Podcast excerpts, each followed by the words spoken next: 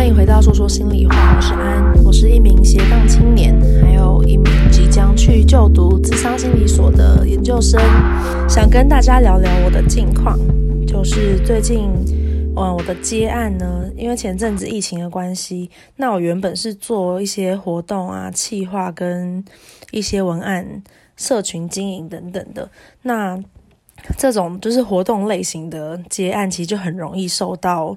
疫情的影响，所以之前的活动就是很多都要去 cancel 啊，处理一些退款啊，或者是接案的部分就是有严重被影响。对，那不过前阵子呢，就是有稍微转换到呃文章的采访编辑啊，跟一些社群规划这一块。但是这一份兼职，这份接案大概也是在四月的时候结束，所以四月以后呢，这最近就多了一些时间，那才可以好好的开始再重新的做一下 podcast，跟大家聊聊天。今天主要想要跟大家聊的主题是。读心理有什么好处？然后读心理出来要做什么？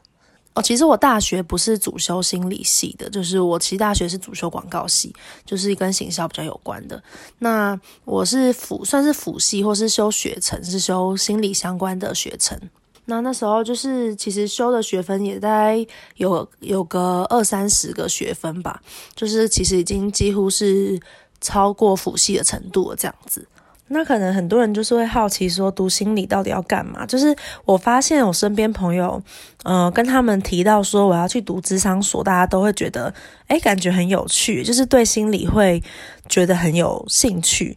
那但是其实大家，嗯，其实不一定真的知道说智商啊、心理这一块到底实际上学完之后可以干嘛？可能大家就会想说，哦，就是最近蛮红的啊，咨商师啊什么的，然后或是辅导老师啊，就是我觉得这些都是。但是除了这些之外，我觉得就算不走这个的话，他也有其他的出路，就是想跟大家聊一下。先讲一下心理系，它到到底会让大家学到什么好了。大家可能会有一点怕读心理系之后，未来的出路被锁住，好像呃不当辅导老师，然后不去做社工或是做相关的，就会不知道自己还能做什么。可是我觉得心理其实是我自己修完心理学的感觉是，我觉得它给我一种去批判思考的能力。可能是因为是辅大吧，然后辅大学派版就比较批判一点。可是我觉得批判思考是指说，让你不会只听从一种一种声音，就是它会让你去思考，呃，一一个议题下面的事情的两面。那它可以去让你训练你的同理心，就是现在现在大家应该都比较有 sense，就是同理心跟同情心的差别了嘛。就是同情心可能就是。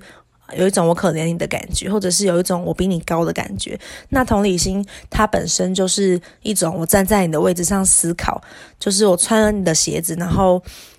用你的脑袋去想，用你的心去感受，在你的位置上面我是什么样的感觉，那让别人觉得说你跟他站在一起的。这种同理心听起来好像每个人应该或多或少都有一点，可是我觉得如果没有经过心理系的一些课程，就是改变我的思考的话，很多时候我觉得我应该还是会站在自己的立场去想别人。就是举例来说，好，就是好，我觉得像是女生之间，有时候你跟朋友，那她可能遇到什么，她可能遇到。有人对他很不好或什么的，那有时候姐妹们就会一起骂嘛，就会觉得说，对啊，这个人怎么那样？其实这也算是一种同理心的展现，就是你站在你朋友那一边，然后觉得如果这件事情发生在你身上的时候，你会觉得很生气，这是一种同理心。但是我觉得大部分人很少会有一个同理心，是站在加害者的角色或是位置上去思考。就是假如说今天有一个人伤害你，那你有办法就是在他位置上面去想说，是他的话，他为什么要这样做吗？我觉得我我觉得社会好像有时候还是常常充斥着二元对立的感觉，可能好与坏啊，加害者与被害者啊，就会让被害者只能一直觉得自己好像很可怜，然后自己一直是被伤害的，那加害者好像就是永远都是最坏的。但是是不是有可能其实加害者他？某方面来说，或是他成长背景，他有可能是在社会下，或是他自己的系统里面的受害者。就是我觉得那个身份应该是，他应该是多元的，而不是只能有一种身份。我觉得每个人应该都是这样。我随便举一个例子好了，就假如说你今天听到你的朋友被一个男生打了，他告诉你说他被打，然后他很生气，然后你也觉得说暴力就是不对的啊，怎么可以就是打人？所以你对于那个打人的人很感到很愤怒。但是可是其实有没有可能是因为你朋友其实先就是也有可能先推了他一下，或者是呃你的朋友他在过去就是可能常常言语霸凌他很久。然后那个霸凌者最后真的受不了，就反攻之类的。有时候，一方面是我们有时候获得的资讯是不够完整的，那我们很容易就是因为听到一个一个面向的声音，我们就会觉得说那是全部，然后我们没有办法听到双方的意见，或者是我们没有办法得到所有的资讯。那第二个部分就是我们可能也不够了解说对方到底是基于什么什么原因去做一个行动。就像可能以伤害别人好了，我觉得大部分的人应该都不会是想要伤害别人的，但是为什么有些人会做出伤害别人的事情？那这个这个伤害别人，他又是主观的解释，还是他是一个客观的事实？他会有很多思考的面向。我自己觉得，这很多时候是读心理这一块会让我们去深度思考的。可能我们会去在一个事件发生的时候，举例来说，就像是之前的郑捷的事件好了，就是大家都一致觉得说，对，就是郑捷杀了这么多人，真的很可恶。我们也觉得就是。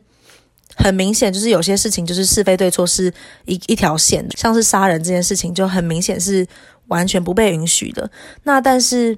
在批评他这件事情之外，还有没有什么可以讨论的空间？就是在觉得决定要判他死刑，然后决定他就是一个恶魔之外，还有什么可以做的吗？像我觉得心理就是可能就会去从各个面向去解构这件事情，去了解说郑捷的可能他的原生家庭是怎么样的，他的他经历他的经历跟成长环境是怎么样的，我们会想要去了解说他为什么会做出这些事情，可能只有在了解之后，我们才能够知道说他的行为动机是什么。那有可能结果就是有很多种啊，有可能就他真的是生病，或者是有可能。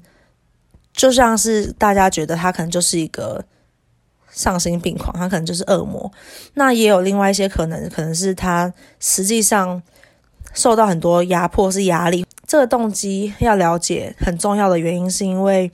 我们知道之后，我们才有可能去改善它。就如果我们不知道这些原因，假如说郑捷，我们就觉得说他就是个疯子。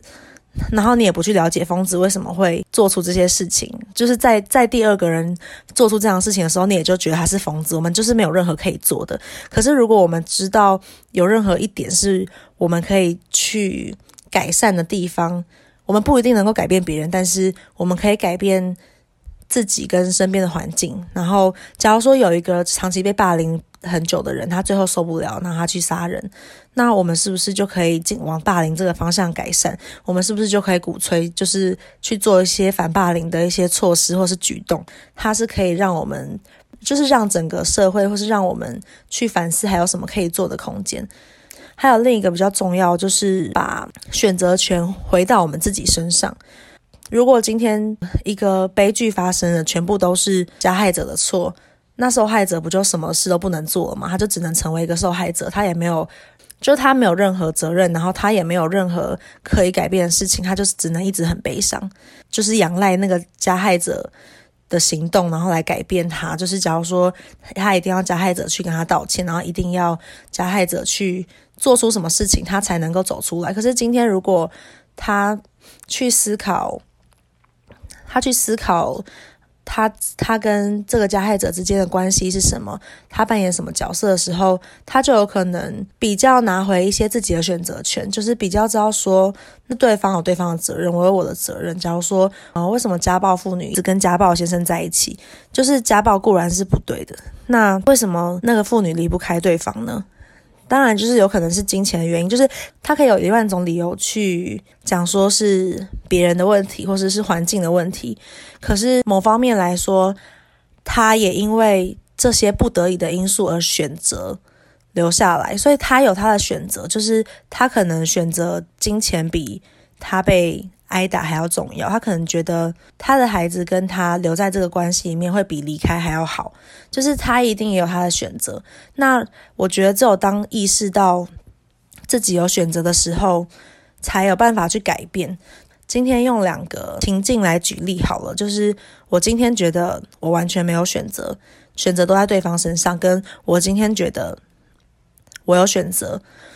然后我也可以选择离开去承担其他的后果，那是不是听起来其实后者是比较有力量的，是比较有办法为自己改变的？好，今天就是借由分享这些观念，然后让大家可以思考一下，呃，心理心理的训练到底可以带来什么？再讲一下，就是一些课程的内容。那可能有一些是学各个不同心理的学派，那有一些也是就是真的比较偏向专业的训练，智商的一些训练啊等等的，可能会。让你去一对一的练习对话，那怎么样去同理别人？怎么样去支持别人？或者是怎么样去让别人可以变得更有力量？因为其实智商这件事情，蛮多人普遍的误会就是智商是要去救别人，或者是要去帮助别人。但我觉得，其实智商这件事情的本质，其实是让别人有能力帮助自己。其实真的讲要救，我觉得就太高尚，或是太太不切实际吗？因为如果你要说谁能够救你的话，只有自己啊，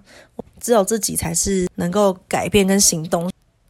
那最严重就是包含生跟死，就是选择要活下去，或是选择要死亡。之前真的有听过有些咨商师的个案犹豫到不行，最后就自杀了。遇到就是自杀有自杀想要的个案，当然咨商师有些对应的步骤啊，就是会去通报或者是会做出一些行动，就不是只有在谈话了。但是有时候还是不一定能够真的解救到谁。那当真这个这个人真的就是选择自杀，然后而且成功了。智商师有时候也会很把这个责任放在自己身上，觉得是不是自己没有救到对方，或是如果自己怎么样，是不是结果就会改变？但其实就真的没有人可以为一个人生命负责。那每一个行为背后，其实都会是那个人的选择吧？别人就只能是一个触发的因子，或是一个推力。所以我觉得，就是智商很好的一点就是。不会自命不凡，觉得说哦，你是可以救大家，然后你的身份很很特别或是什么的，反而在于说学心理的一些关于思考的面向啊，关于对人的好奇啊，对于一些议题啊、族群的关注、同理，还有一些说话的方式、跟人际相处、跟一些自己。在相处上面沟通啊，等等的，我觉得这些都是很有帮助的。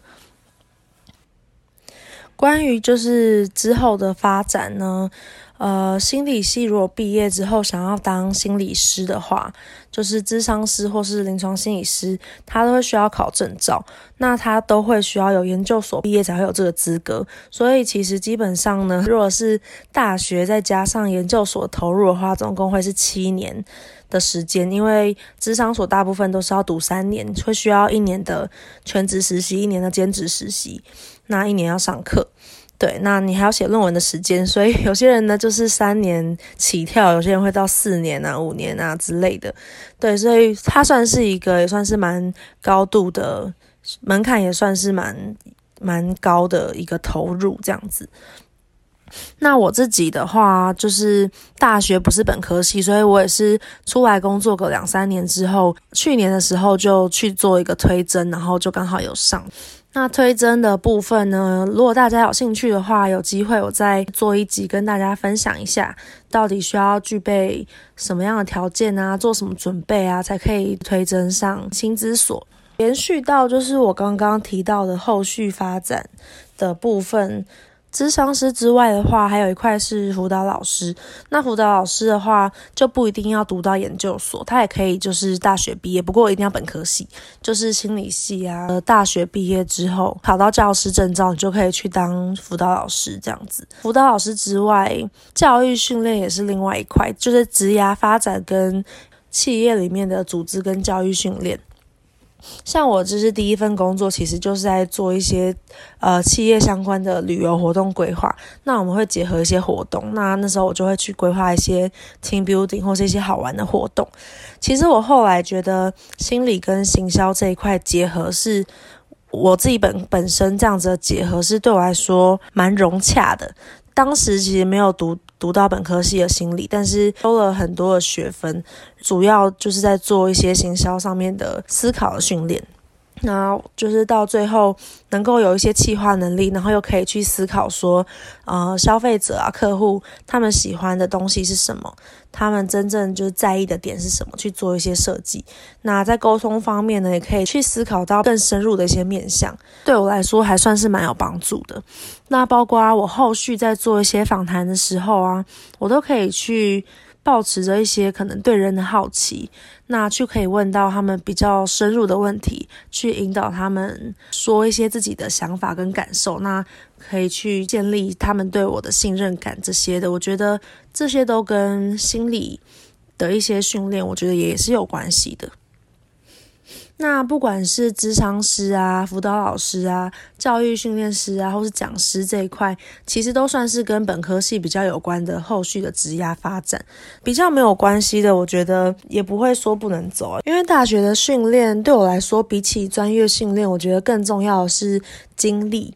就是他给你的一些软实力，我觉得这是更。更多也更重要的部分，包括就是你怎么去安排你自己的时间，从高中到大学，就是被管束到自由放任。那你怎么去安排你自己这四年的规划？那你的修课是不是要跨系选课啊，跨校修课啊，或者是你去去打工换宿啊，去实习啊，去做一些不一样的尝试跟活动？那这是这四年来可以让你最有成长的一个部分。那包括在人际方面的一些人际沟通、相处啊、谈判能力啊、合作啊、提案能力啊这些的，其实都会是职场上也很需要去具备的一个能力。而且我觉得读什么相关的，它会影响一个人的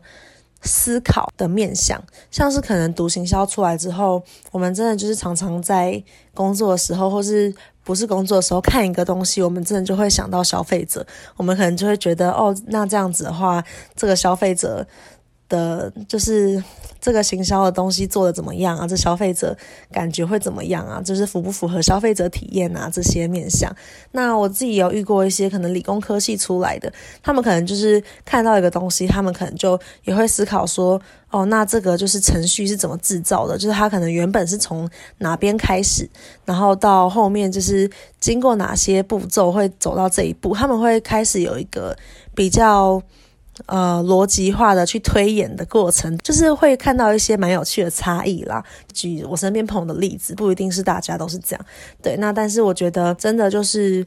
呃大学训练里面会让你会建立一个你。比较特有的思考的方式，所以也还蛮庆幸我那时候大学的时候就是修了蛮多系的课程，虽然主要还是行销跟心理，那我也是会能够就是具备说这两种。比较不同面向的思考方式，那行销面向的话，就可能比较会像是我刚刚提到的那种顾客的体验，消费者他是怎么想这件事情，他做得好不好，就是会用消费者的方式去思考。那心理的面向呢，就是真的在普遍思考议题的时候，就会去站在比较多的角度，全面的去看待它，然后比较不会，比较不会说就是只站在一方，然后去。呃，道德压制别人呐、或者是就是去做出一些酸民的行为之类的，